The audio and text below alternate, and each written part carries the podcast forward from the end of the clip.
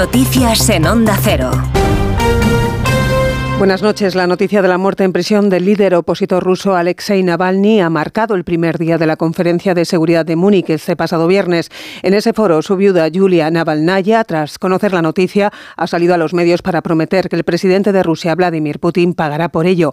Amnistía Internacional pide una investigación de los hechos a la ONU y la Unión Europea responsabiliza directamente al presidente ruso. También Estados Unidos. Su presidente Joe Biden acusa a Putin y a sus matones.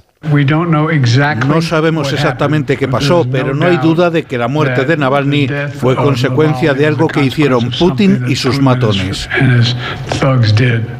En Europa, el canciller alemán Scholz denuncia el riesgo de opinar distinto al Kremlin en Rusia y resalta además, en referencia a la muerte de Navalny, que estos hechos marcan un antes y un después sobre cómo debe ser considerada Rusia. Ahora sabemos exactamente qué tipo de régimen es este.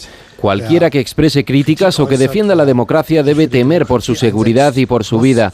Estamos con la familia, la esposa y el hijo y todos los familiares y amigos de Navalny. Su muerte es algo completamente terrible y también la señal de cómo ha cambiado Rusia. Ya no es una democracia.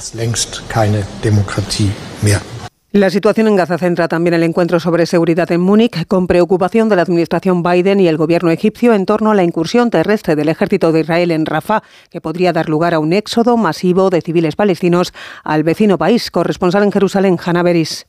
Estados Unidos y Egipto expresan preocupación por la eventualidad de un operativo militar israelí contra los cuatro batallones armados de Hamas en la zona de Rafah, la parte sur de la franja de Gaza. Y el caso de Egipto tiene una especial razón para su preocupación porque Rafah linda con territorio egipcio y las autoridades del Cairo temen que un aluvión de palestinos rompa la frontera y quiera instalarse en territorio egipcio.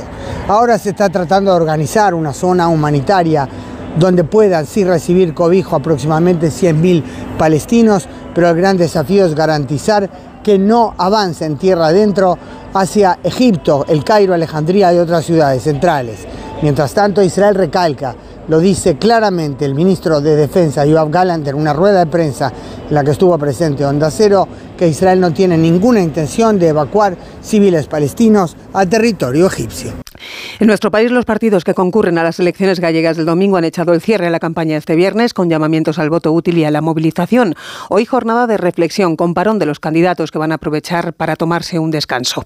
Los principales partidos de la izquierda han elegido Santiago de Compostela para cerrar, mientras que Pepe de Gay y Vox han optado por A Coruña. Feijo ha pedido el voto para Alfonso Rueda y ha animado a los gallegos a no dejar que el nacionalismo llegue a su tierra. Sánchez pedía por su parte el voto para Gómez Besteiro tras señalar que la caída de Rueda y Feijo en Galicia es como el cambio imparable. Yolanda Díaz ha animado a impulsar a Sumar para entrar en el Parlamento gallego.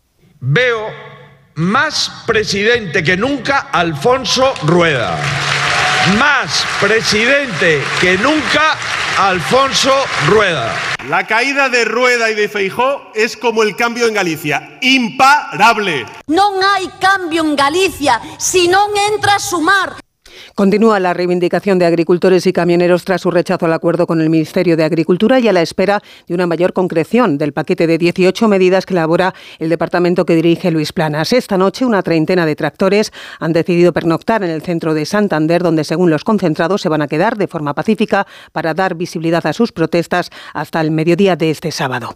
Y en deportes, Mohamed Katir, el atleta español sancionado con dos años fuera de la competición de atletismo por tres fallos en controles antidopaje, ha asumido su culpa, señalando que los despistes se pagan a alto precio. La sanción ha sido impuesta al actual subcampeón del mundo de 5.000 metros.